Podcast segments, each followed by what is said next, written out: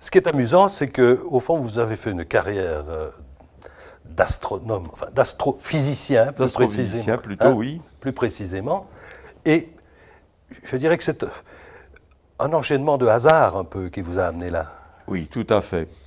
Tout à fait, puisque euh, mon premier euh, patron, d'ailleurs, qui était donc euh, mon directeur euh, de mémoire de licence m'avait orienté euh, vers la chimie physique moléculaire et j'étudiais la structure du verre. Vous savez que le verre est, quelque chose d'assez particulier puisque c'est un liquide qui est solidifié et par conséquent, la, structure n'est pas facile à, déterminer, étant donné le désordre qu'il y a dans les tétraèdres de SiO4. Et alors, euh, euh, j'avais fait un mémoire là-dedans, et, quand on est jeune, évidemment, on a toujours des, idées parfois euh, qui vous mènent à émettre des théories, alors qu'on on est dans les balbutiements de, dans les balbutiements de, la recherche, mais enfin, on n'a pas peur, et voilà.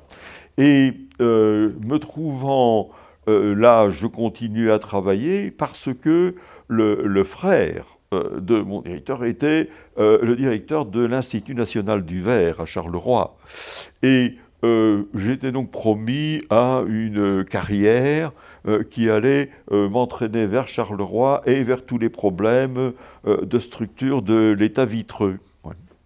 Mais me trouvant en train de discuter de problèmes de mécanique moléculaire avec euh, euh, M. Ledoux, euh, qui était le professeur, lui, d'astrophysique réellement, mais aussi de mécanique, et, qui était une personnalité au, au vu extrêmement large et d'ailleurs très très appréciée partout à l'étranger, etc., qui avait travaillé avec Chandra Sekhar, qui est devenu prix Nobel. Bon. Et alors, euh, fait irruption dans le bureau. Euh, C'est à l'université de Liège. Hein, à l'université de Liège, hein, oui. Euh, Paul Swings vient trouver le Doux. Le Doux était à ce moment-là agrégé de faculté et il aidait Swings dans son cours euh, pour les mathématiciens. Et il dit à Ledoux, écoutez, hein, on a engagé une assistante, mais ça va pas du tout, les étudiants se plaignent, etc. Et puis, subitement, le regard euh, de Sphinx se porte sur moi. Il me dit, vous, Ouzio, est-ce que vous ne nous tiriez pas de, cette affaire? Bah, écoutez, monsieur euh, professeur, moi, je, veux bien vous aider, mais euh, je vous fais remarquer que euh, c'est un cours qui se donne à la licence en mathématiques et que moi j'ai fait la licence en, physique, que j'ai jamais entendu parler de ça. Et alors, me rétorque, ça ne fait rien, vous ne commencez que la semaine prochaine, vous allez avoir huit jours d'avance sur les étudiants. Oui. Et alors là, euh, je me suis mis donc à étudier ces cours-là pour pouvoir les rendre presque immédiatement un Vous avez appris à peu près en même temps. Et, j'ai appris à peu près en même temps que les, étudiants. Quoi.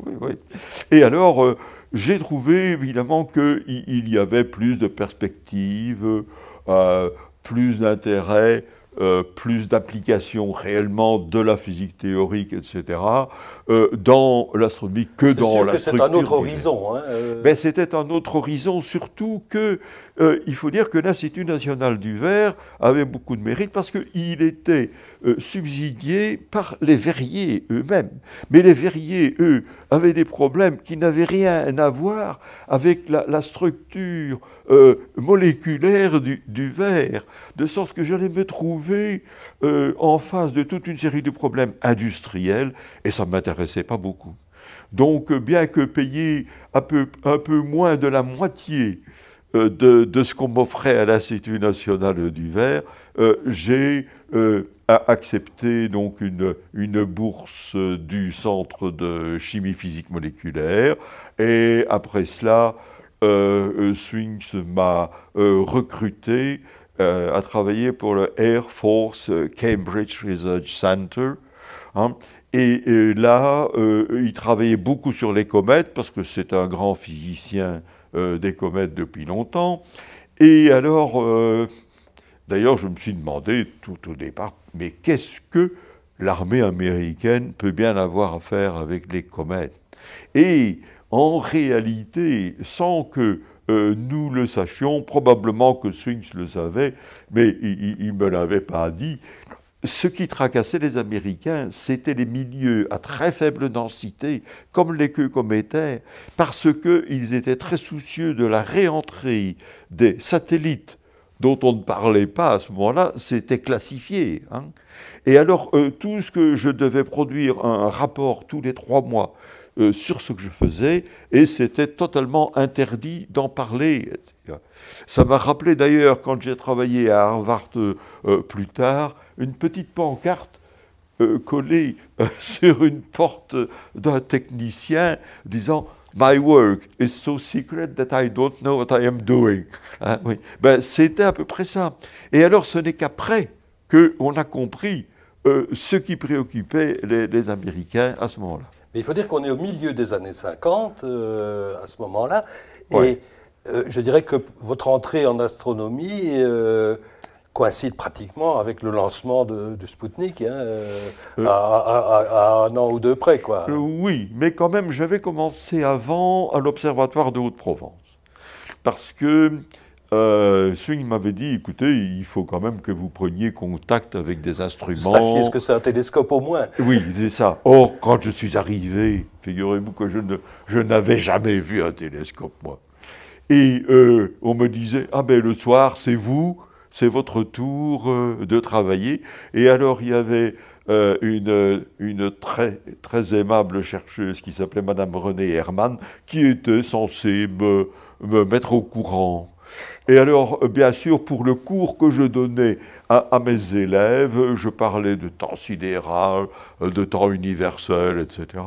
Je ne trouve rien de mieux en arrivant que de regarder la pendule de temps sidéral. Je dis, mais cette pendule ne marche pas.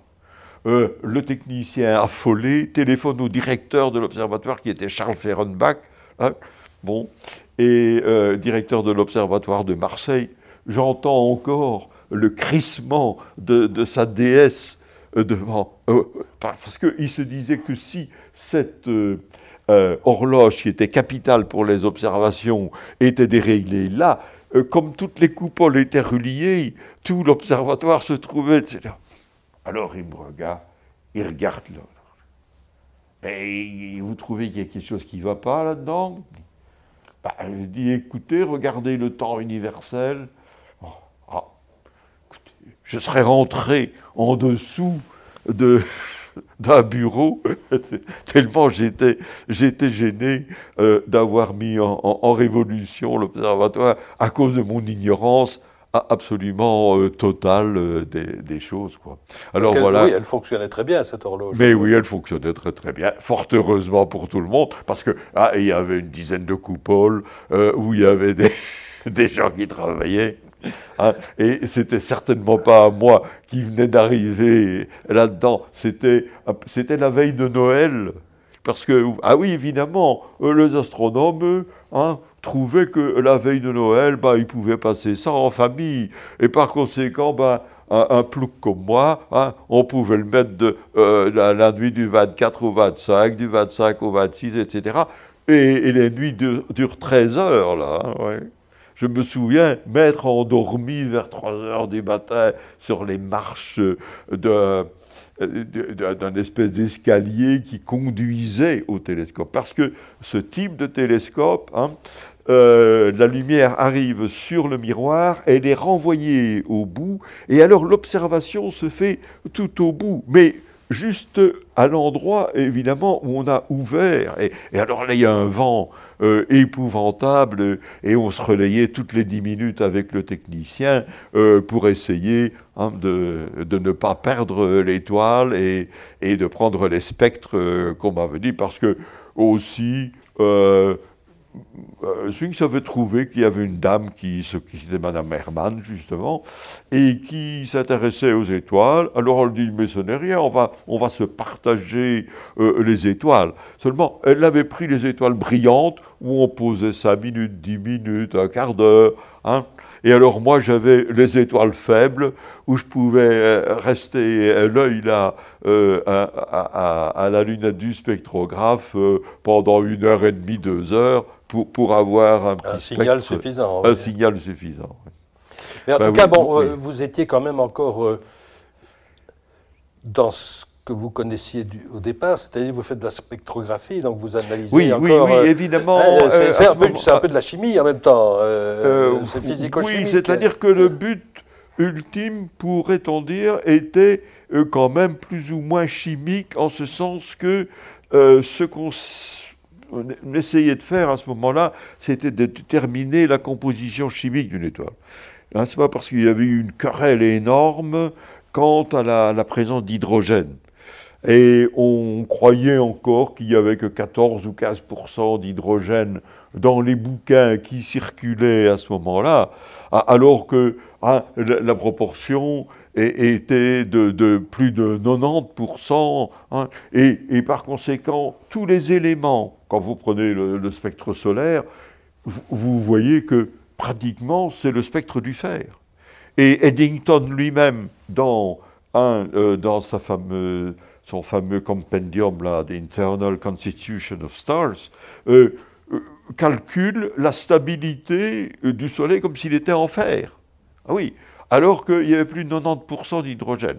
Et c'est la fameuse Cecilia Payne euh, Gaposchkin qui, dans sa thèse de Harvard, euh, a, montré que l'hydrogène prédominait non seulement dans les étoiles où on voyait beaucoup de raies d'hydrogène, mais dans les autres aussi, que c'était euh, pratiquement pareil. Et alors il n'y avait que quelques objets spéciaux où alors il y avait un, renforcement des lanthanides, un renforcement du titane, etc. Mais c'était des, objets tout à fait particuliers. C'était des exceptions. C'était vraiment des exceptions, étant donné que l'hydrogène primordial, d'ailleurs, hein, régnait euh, dans toute la constitution euh, des étoiles. Hein. et puis le reste, bon, il y avait l'hélium, qui aussi provenait euh, du Big Bang, et puis euh, aussi la transformation, évidemment, dans le cœur de l'étoile euh, d'hydrogène euh, en, hélium hein, par fusion nucléaire des, protons pour donner une particule alpha. Et alors, évidemment, ça peut diffuser et, on retrouvait assez bien d'hélium. Alors, le reste, c'était presque rien du tout, quoi. Hein. Il, y avait 10-5. Euh, par rapport à, l'unité, euh, hein, il y avait à peu près 10-5 euh, de fer et tout ça, mais dont les éléments étaient extrêmement perceptibles dans les spectres et qui induisaient évidemment tous les chercheurs, hein, y compris les, meilleurs, dans, dans, des, dans, des, erreurs qui pouvait évidemment être catastrophique quand, par exemple, l'étude de la stabilité de l'étoile. Oui, oui toutes ces choses-là, oui. Mhm. Euh, mais vous venez de parler du Big Bang. Vous connaissiez l'abbé Lemaître euh, à l'époque? Oui, oui. Mais je, d'abord, je le connaissais de réputation, euh, bien sûr. Mais j'ai eu le grand plaisir en 1961, lorsque je travaillais au Caltech, il y a eu une assemblée générale de l'Union astronomique internationale, et là, euh, je l'ai rencontré avec d'autres. Il s'occupait surtout de mécanique euh, céleste à ce moment-là, et avec des Japonais, etc. Oui, j'ai bavardé pas mal avec lui. Et puis alors, il a été nommé examinateur. Euh, des mémoires que j'avais déposé à l'Académie royale en vue du prix euh, du concours annuel de l'Académie.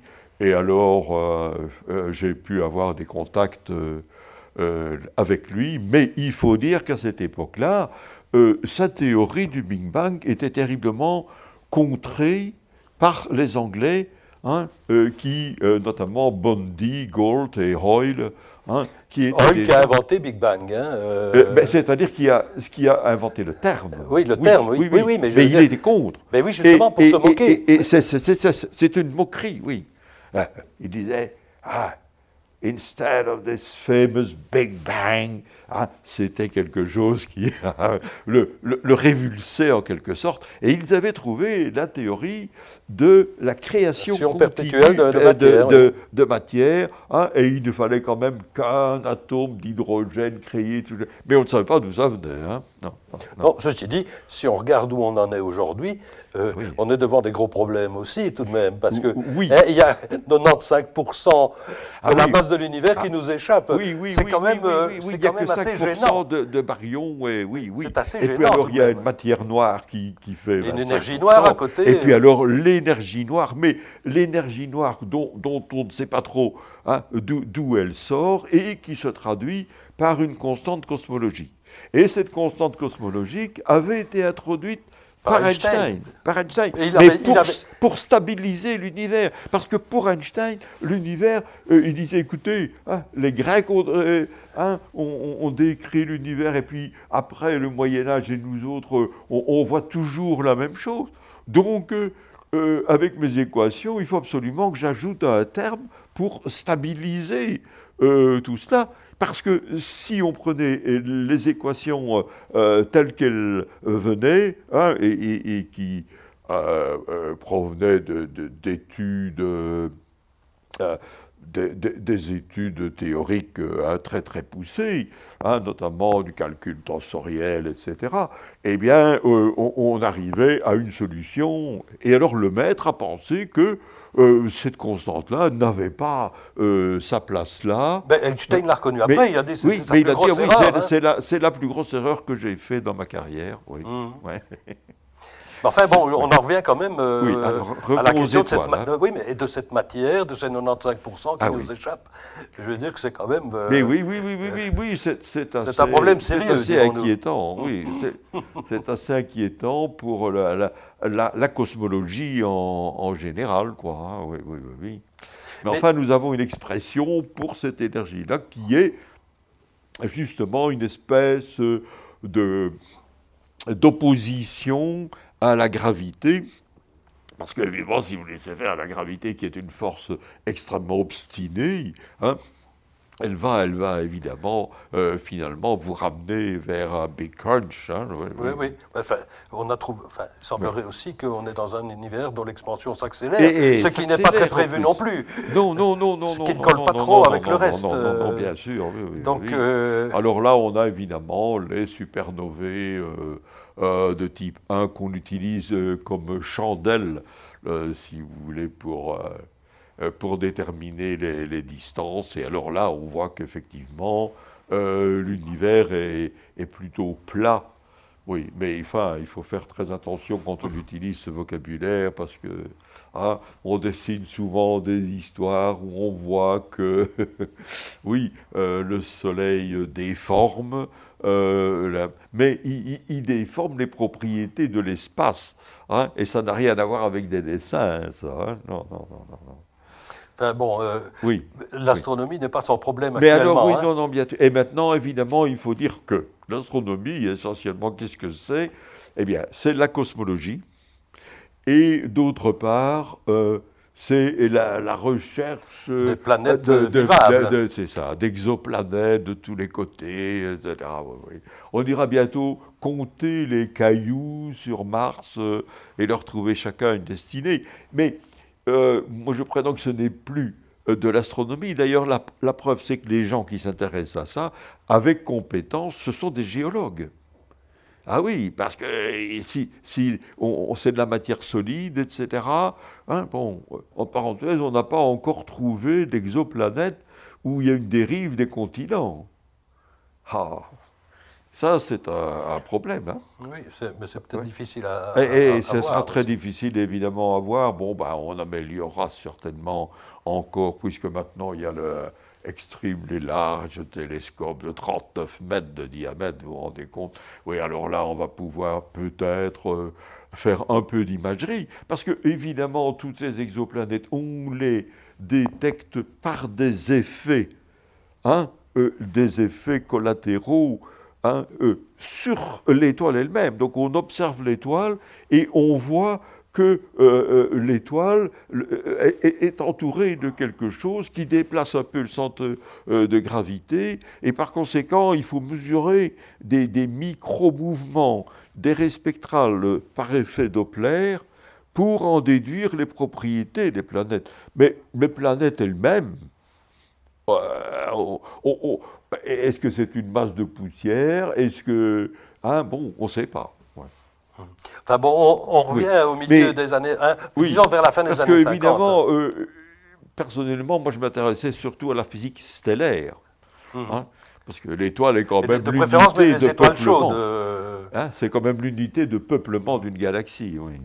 Même après, donc, euh, aux États-Unis, vous vous intéressez aux étoiles chaudes plutôt, plutôt chaudes. Oui, oui, oui, c'est ça. Oui, parce que évidemment, dès le départ, euh, ce que euh, mon maître Swings m'avait proposé, c'était d'étudier des, phénomènes particuliers sur des étoiles chaudes qui étaient entourées d'une espèce d'enveloppe où se passaient euh, des, phénomènes spectroscopiques particuliers et qui rendaient l'étude, euh, disons, euh, pas, très facile, surtout pour expliquer théoriquement ce qu'on observait. Quoi, hein.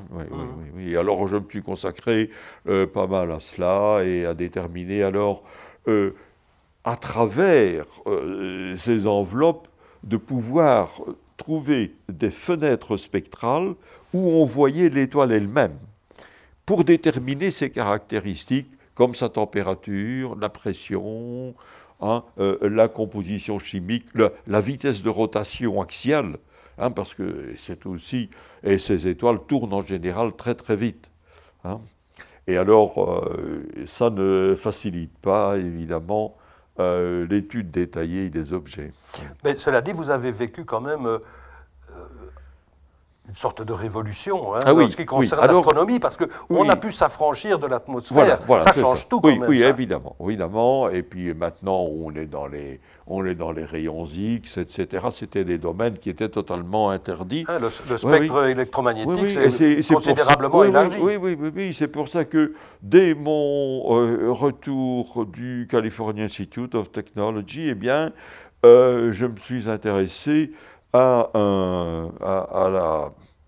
la, programmation, disons, d'observation euh, d'un satellite qui allait étudier le, spectre ultraviolet euh, des planètes. Et c'était le premier, la première tentative d'avoir un, lever général du ciel dans l'ultraviolet où ça ne ressemblait pas du tout à ce qu'on voyait euh, de la Terre, hein, où, où, on ne laissait filtrer que ah, le domaine visible, en fait, qui correspond, hein, on peut trouver que c'est un hasard, mais avec la courbe de sensibilité de notre œil, hein, mhm. qui a dû évidemment euh, s'adapter certainement au, cours euh, des, millions d'années euh, à, observer ce, ce, qui était observable, mais évidemment, euh, l'existence de, l'ozone et de toutes sortes de gaz hein, hein, rendait. Et alors, euh, non seulement il y avait l'ultraviolet, puis après je me suis intéressé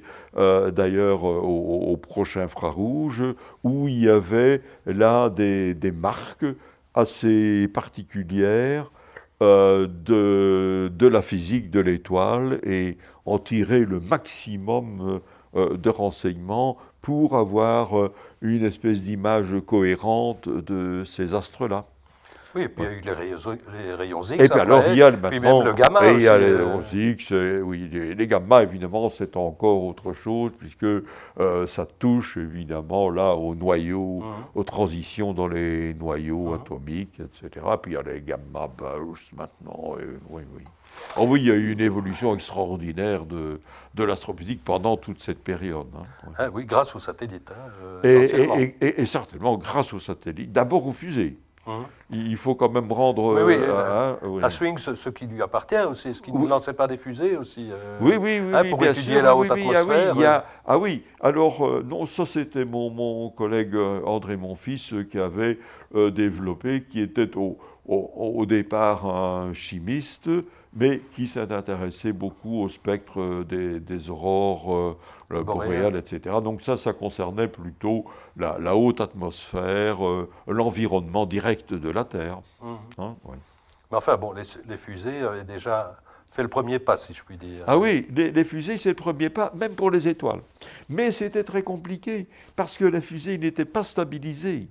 Et par conséquent, on recevait des signaux et alors le gros problème, c'était que quand on recevait tout ça, il fallait dire, tiens, euh, ah, le télescope regardait par là, et puis il regardait par là. Évidemment, il y avait un espèce de tumbling permanent euh, de la fusée, donc il fallait reconstituer hein, euh, ce que les choses, et, trouver de quelles étoiles il s'agissait. Et alors, c'est alors qu'on a découvert pour la première fois cette fameuse absorption interstellaire à, à, 2175 angstrom, et, euh, bon, et, dont l'interprétation fait toujours, euh, enfin, c'est associé certainement à des molécules de carbone qui s'accumulent, etc., ou des choses comme ça. Mais bon, pour euh, essayer de suivre votre parcours, on voit vous êtes chercheur, hein, vous êtes aux États-Unis, vous passez deux ans aux États-Unis. Vous avez aussi un pied dans le monde académique, euh, hein, puisque oui. vous, euh, oui. Aussi professeur, puis vous revenez en Belgique, euh, puis vous allez repartir aux États-Unis, etc.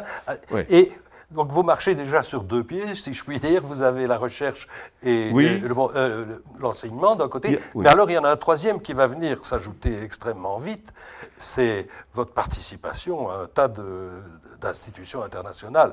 Et vous devenez un peu un homme de réunion, si je puis dire. Ben, oui, oui, un homme de, réunion et avec des missions euh, euh, souvent assez délicates. Parce que d'un côté, bien sûr, euh, j'essayais de défendre des points de vue scientifiques. Et vous savez, il y a des gens qui s'intéressent à l'environnement terrestre, il y a des gens qui s'intéressent à la Lune, etc.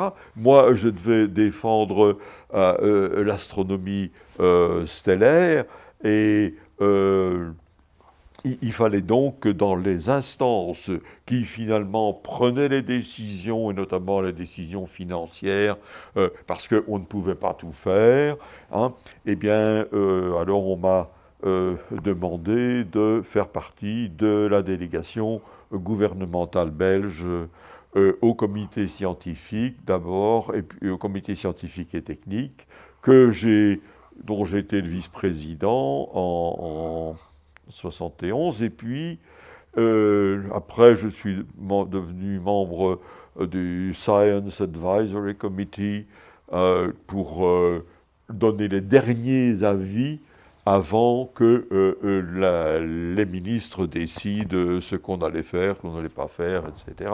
Et ça, c'était donc à l'ESA, je n'en finirai pas de parler des, comité dont j'ai fait partie, ou j'ai dû présider, etc. Et, mais en même temps, se développait euh, parmi les astronomes, et surtout euh, les Hollandais euh, au, départ, hein, l'idée qu'il fallait que l'Europe puisse disposer d'installations dans l'hémisphère austral. Hein. Mmh. Et par conséquent, ça, c'était euh, l'observatoire, c'était le, projet d'observatoire européen austral, euh, oui, oui, dans lequel j'étais aussi impliqué euh, dans, différents types de comités, d'abord pour choisir les instruments, pour discuter dans des, sous-commissions, et puis après ça, je suis devenu membre de la ce qu'on appelait l'OPC, Observing Program Committee, qui distribuait alors, euh, hein, parmi euh, un nombre incroyable de demandes, celles que nous allions euh, choisir et accorder les possibilités d'observer. Le temps d'observation. Le temps d'observation, oui, oui. Mais donc c'est quand même C'est ce qu'on appelle la big science, quoi, maintenant. Hein, ah ben oui, hein, oui, oui, oui, oui, oui, oui. Ah oui, oui, maintenant. Et puis alors, avec le développement du VLT, etc., au Chili, et puis maintenant du projet ALMA, hein, qui travaille dans les micro-ondes, etc. Mais là où l'Europe elle-même entière ne peut pas suffire, il y a une contribution des Japonais, une contribution des Américains, etc. Donc maintenant on est en train euh, de mondialiser en quelque sorte euh, euh, les, institutions. seul on pourrait dire que les Américains font encore un peu bande à part, parce que évidemment ils ont une puissance. Hein, considérable qui, dépasse les moyens européens. Mais enfin, il y a beaucoup de. Mais le métier, un peu, ça a fait changer le métier quand même aussi, ça, non ah oui, oui, oui, ça a fait changer le métier. D'ailleurs, moi, j'ai travaillé pour la NASA quand j'étais à l'université d'Harvard dans le groupe de, de Goldberg. oui, oui, certainement. Et alors. Et on travaille en équipe, on, peut ah oui, on faire sa carrière. En équipe, et alors, euh, là, en astronomie, on avait une avance un peu sur les autres sciences parce que dès le 19e siècle, on s'est rendu compte que si euh, euh, tous les observatoires ne se mettaient pas sur un projet déterminé, parce qu'évidemment, on ne voit pas les mêmes étoiles. Hein, euh, dans, l'hémisphère nord que dans l'hémisphère sud, et lequel est beaucoup plus riche. Hein. et c'est d'ailleurs pour ça que l'on voulait que l'Europe ait accès hein, euh, à des installations qui se trouvaient dans, dans l'hémisphère sud. Tout ça par un espèce de caprice de la nature qui fait que le centre de notre Voie lactée est situé dans le Sagittaire et, que c'est à partir de là, et c'est pour ça que quand nous allons dans l'hémisphère austral et que nous regardons le ciel, mais, c'est ici qu'il faut venir pour voir réellement quelque chose. Hein, Donc euh, vous avez réussi à mener tout ça de, front, parfois bah, euh, l'un au dépend de l'autre euh. Oui, malgré tout, l'un au dépend de l'autre. Et je dois dire que j'avais des projets de recherche que je n'ai jamais pu vraiment mener à bien. Et alors, euh, bon, maintenant, ben, euh, euh, c'est fort tard parce que il faut, si vous prenez une publication maintenant, la, pratiquement la première page hein, de la publication, ça ne comporte que des noms d'auteurs. Hein. Vous avez peut-être remarqué qu'il y a 80 ou, le 150 hein, personnes. oui, oui, c'est ça, travail d'équipe. Mais grâce à l'Union astronomique internationale, et je vous parlais donc des débuts, euh, qui ont été faits en dehors, mais en 1920, ici à Bruxelles, dans, dans les locaux ici où nous nous trouvons, a été créée euh, euh, l'union, l'IXU, hein, donc la, disons, l'union de, de, toutes les unions scientifiques internationales, et il y avait évidemment pour chaque discipline, et la discipline qui m'intéressait, c'était ce qu'on appelait euh, l'IAU, euh, hein, euh, l'Union astronomique internationale. Et ça, ça a facilité beaucoup, puisqu'il y avait des congrès tous les trois ans, etc. Et alors, nous nous connaissions très bien. Évidemment, il y a eu l'hiatus de la guerre. Hein, qui a fait que, hein, du côté anglo-saxon, on a continué, et alors nous, ici, nous étions fort isolés. Euh, il nous arrivait parfois par la Suède des renseignements ou des choses comme ça. Maintenant, il faut dire qu'il y avait pas mal euh, d'astronomes, notamment comme mon, cher confrère le, Doux, qui étaient mobilisés et, qui n'ont été démobilisés qu'en 1947. Alors évidemment, hein, bon, ça a quand même euh, changé les choses, mais étant donné qu'ils avaient profité avant-guerre déjà de ces échanges, hein, euh, Swing s'est passé toute la guerre euh, aux États-Unis. Il était professeur à l'université de Chicago lorsqu'il a décidé de rejoindre euh, l'Europe. Hein. Mais il y a encore un quatrième pilier qui doit s'ajouter en cours de route, c'est celui dans lequel nous sommes, si je puis dire. Hein. Ah oui. Hein, parce qu'il y, a votre carrière bah, universitaire, mais il y a votre carrière académique à l'académie. à l'académie elle-même, c'est vrai, c'est vrai. Euh, oui, non seulement j'ai enseigné à peu près dans, quatre universités hein, euh, pendant pas mal d'années, mais euh, je dois dire que j'étais un peu surpris lorsque l'on m'a proposé de faire partie de cette compagnie-là, parce que je dois dire que, à part moi, tous les gens que j'ai rencontrés ici étaient des gens très, très intéressants. Et personnellement, je ne m'estimais pardon, pas digne euh, de faire partie d'un tel aéropage, mais bon, on m'a convaincu de poser ma candidature, etc. Et puis en 84, euh, j'ai donc été présenté comme correspondant, parce qu'à ce moment-là, il y avait des correspondants et des membres. Alors les correspondants étaient quand même des gens un peu de seconde zone, alors que, en fait, c'était sur les qualités scientifiques des des gens qu'on les nommait correspondants. Ils devenaient membres euh, euh, presque automatiquement lorsqu'un fauteuil se libérait, il faut bien le dire, par décès euh, d'un des membres. Il y avait donc 30 membres et, et 20 membres. je, faisais partie des correspondants et j'entendais mes confrères hein, qui grognaient un peu autour de moi, etc. De sorte que, donc, quand euh, il s'est agi de remplacer le baron Robert Jones, qui était un, excellent euh, secrétaire perpétuel, euh, on m'a dit écoutez, posez votre candidature parce que, en, fait, vous voyez, moi, ce qui m'intéressait surtout, je vous ai dit, j'avais fait des humanités gréco-latines. Je m'intéressais à des problèmes euh, philologiques, à des problèmes historiques euh, un peu locaux autour évidemment hein, de, lieux dont nous avons parlé tout à l'heure, eh bien, euh, c'était une occasion pour moi de rencontrer les gens les plus éminents dans ces disciplines-là. Et je dois dire que moi, je dois énormément à l'Académie parce que, bon, j'étais devenu leur confrère. Je pouvais leur, leur parler, leur dire mon ignorance d'un grand nombre de choses, mais eux, qui, qui s'étaient consacrés professionnellement, ah, ils avaient des réponses pour moi, et à la classe des arts, c'était la même chose. Moi, euh, euh, je, dirigeais un petit chœur de, euh, de musique ancienne à Liège, hein, je touchais un peu euh, l'orgue, etc. Donc il y a une section de musique et je rencontrais les grands chefs d'orchestre, je rencontrais les musicologues surtout, puisque surtout l'histoire de la musique, euh, hein, et, d'ailleurs j'ai encore contribué euh, récemment dans un livre américain de musicologie consacré à Saint-Saëns, et alors on se demande ce, qu'un astrophysicien faire là-dedans, mais Saint-Saëns était quelqu'un qui était extrêmement curieux en sciences. Et il regrettait toute sa vie de ne pas avoir étudié suffisamment de mathématiques.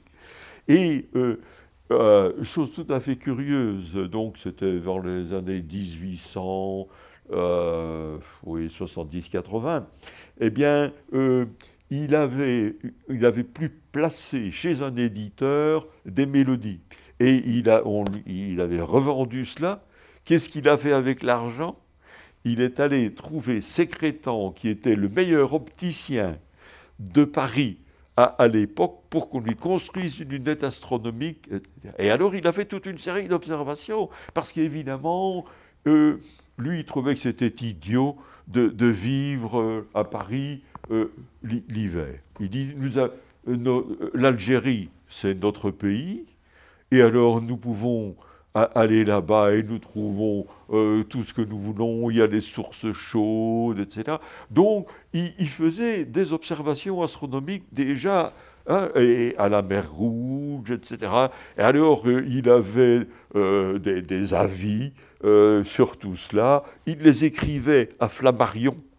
Hein, mais au moment où il s'est intéressé à ça, Saint-Saëns était déjà membre de l'Institut. Alors Flammarion, lui qui était un, amateur d'astronomie, était évidemment très, euh, très heureux, très flatté d'avoir euh, quelqu'un qui s'intéressait de si, près à l'astronomie, qui envoyait Régulièrement des notes de Ceylan ou d'Inde, etc., hein, où il allait chercher des inspirations musicales. Mais pour ce qui vous concerne, vous regrettez parfois de ne pas avoir davantage étudié la musique? Ben, Je l'ai quand même... Euh, hein, pas mal étudié parce que j'avais pas le choix. mon père était, était fort musicien et alors il m'avait mis à trois ans et demi au solfège. Oui, alors de trois ans et demi à cinq ans et demi, euh, j'ai fait du solfège. Et puis alors, il m'a confié un professeur de, de, piano. Seulement, il était mon répétiteur. Et ça, alors là, j'ai souffert. Qui était votre, votre père était Oui, mon père était mon répétiteur. Et, et alors, j'allais présenter au professeur euh, le résultat de, qui, qui, jugeait aussi bien mon incapacité que, que ce que mon père m'avait inculqué. Hein ouais, ouais, ouais. Et euh, d'ailleurs, mon père a étudié avec lui l'harmonie, le contrepoint, euh, la fugue, et il a écrit des, choses qui ont été d'ailleurs, et, qui se trouvent maintenant toujours euh, à, la section de musique de la, la Bibliothèque nationale, enfin la Bibliothèque royale de Belgique. Mais bon, vous ne faisiez pas exception tellement, au fond, beaucoup de physiciens et de scientifiques. Oui, oui, oui, oui, Mais oui, c'est plutôt, pour la musique. C'est plutôt une, tradition familiale, parce que donc mon grand, mon arrière-grand-père était forgeron, mais son père à lui était aussi forgeron. Et j'ai pu remonter comme ça jusqu'au XVIIe siècle en les voyant euh, tous euh, oui, jusqu'à un certain point, donc forgeron et aussi organiste. Donc euh, il y avait les deux volets dans, dans la famille, euh, et alors la musique jouait un, un, grand rôle dans la famille. Mon arrière-grand-père avait réuni, et alors là, il avait des subsides par les comtes de Lietkerk euh, le Beaufort hein, de, Noisy, et euh, il, avait une, très bonne chorale qui était fort soutenue financièrement, oui, oui, oui. oui. Alors si vous deviez retenir euh, vos... Oui, alors, vos succès, pour la, à la fois, à la fois professionnel du côté de l'astronomie et du côté de l'académie. Oui, bah, écoutez, moi je n'ai pas fait tout ce que euh, j'avais envie de faire, euh, justement à cause de ce que vous avez évoqué, de, mes représentations euh, du gouvernement et, comme expert. Hein, bon, parce que, évidemment, ayant été aux États-Unis, d'abord ayant étudié à Berkeley, hein, avec Otto Struve, etc., disons que j'avais une certaine surface et, et, des connaissances un peu à gauche et à droite pour aider euh, l'administration de l'Agence spatiale européenne, etc. Mais enfin, quand même, euh, moi je suis très heureux euh, d'avoir pratiquement initié ce programme de levée du ciel, hein, où nous avons quand même pu recueillir les spectres de 30 000 étoiles pour la première fois. Et quand je vois un petit peu toutes les citations de travaux, etc., eh bien, euh, c'est surtout ça, je crois qu'on retient euh, de, ma contribution. Euh, maintenant, évidemment, à l'Académie, quand je suis arrivé, vous savez, heureusement, M. Robert Jaune était quelqu'un, hein, c'était un, homme tout à fait remarquable, mais quand je suis arrivé à l'Académie, il y avait un ordinateur. Et le postmaster hein, passait sa journée à imprimer des messages destinés un peu à tout le monde, hein, et les imprimait et passait dans les bureaux pour distribuer les choses. Alors fatalement, euh, j'ai dû complètement changer euh, le système. Hein. Autre révolution. Et autre révolution, évidemment, la révolution informatique. Et alors là, euh, j'ai mis des, ordinateurs un peu de, tous les côtés pour que les gens puissent correspondre directement. Alors ça changeait fortement le travail du secrétariat. Évidemment, on n'avait plus besoin hein, de secrétaires qui prenaient les notes comme cela. Et euh, bon, donc là, on a changé. Alors, euh, ça, c'était du point de vue organisationnel. Euh, bon. Maintenant, euh, je vous ai parlé tout à l'heure des correspondants hein, qui n'étaient pas trop contents. Alors, j'ai fait une enquête, et j'ai été aidé d'ailleurs par le président de, de l'Académie à ce moment-là, parce qu'à ce moment-là, on n'était président qu'un an à l'Académie, ça se suivait. Alors, ils avaient peu le temps d'imprimer hein, Et alors, en faisant le tour, je me suis rendu compte que les correspondants disparaissaient partout, notamment à Paris. Il y en avait encore. Bon, on disait, ben, on attend qu'ils disparaissent, mais on n'en nomme plus aucun, etc. Donc, euh, j'ai proposé une assemblée générale, mais il y avait quand même des résistances, hein, parce qu'il y avait quand même pas mal de conservatisme. Et euh, finalement, euh, nous avons eu une, grosse majorité pour supprimer les postes de correspondants. Et si vous regardez dans les annuaires, vous allez voir qu'à une certaine date, il y a des gens qui sont nommés tous membres de l'Académie. Donc j'ai transformé euh, au lieu euh, d'avoir 30 euh, membres et 20 correspondants, j'ai fait 50 membres et 50 associés étrangers. Et ça, c'était une réforme assez importante dans le fonctionnement de l'académie et ça a revitalisé un peu les choses parce que à ce moment-là, les gens avaient tous les mêmes droits, ils pouvaient tous voter parce qu'il y, y, avait des cas absolument extraordinaires. Je ne vais pas citer des noms, mais enfin, euh, il y avait des personnes qui avaient 82, 83 ans qui étaient toujours correspondants. Pourquoi? Parce que euh, le poste auquel ils auraient pu hein, était occupé par quelqu'un qui avait 95 ans, mais qu'on ne voyait plus depuis 5 ans. Alors c'était une situation intenable, et, d'ailleurs, hein, mon successeur a, continué à, améliorer les choses, et surtout maintenant, du point de vue de la féminisation de l'astronomie. Je crains d'ailleurs un peu qu'on fasse du sexisme à l'envers maintenant. On cherche surtout des dames pour faire partie de l'académie. Et puis, euh, c'est peut-être un peu à vous qu'on doit euh, encore d'être dans le bâtiment où nous sommes. Ah, oui, là, là, là il y a eu un incident.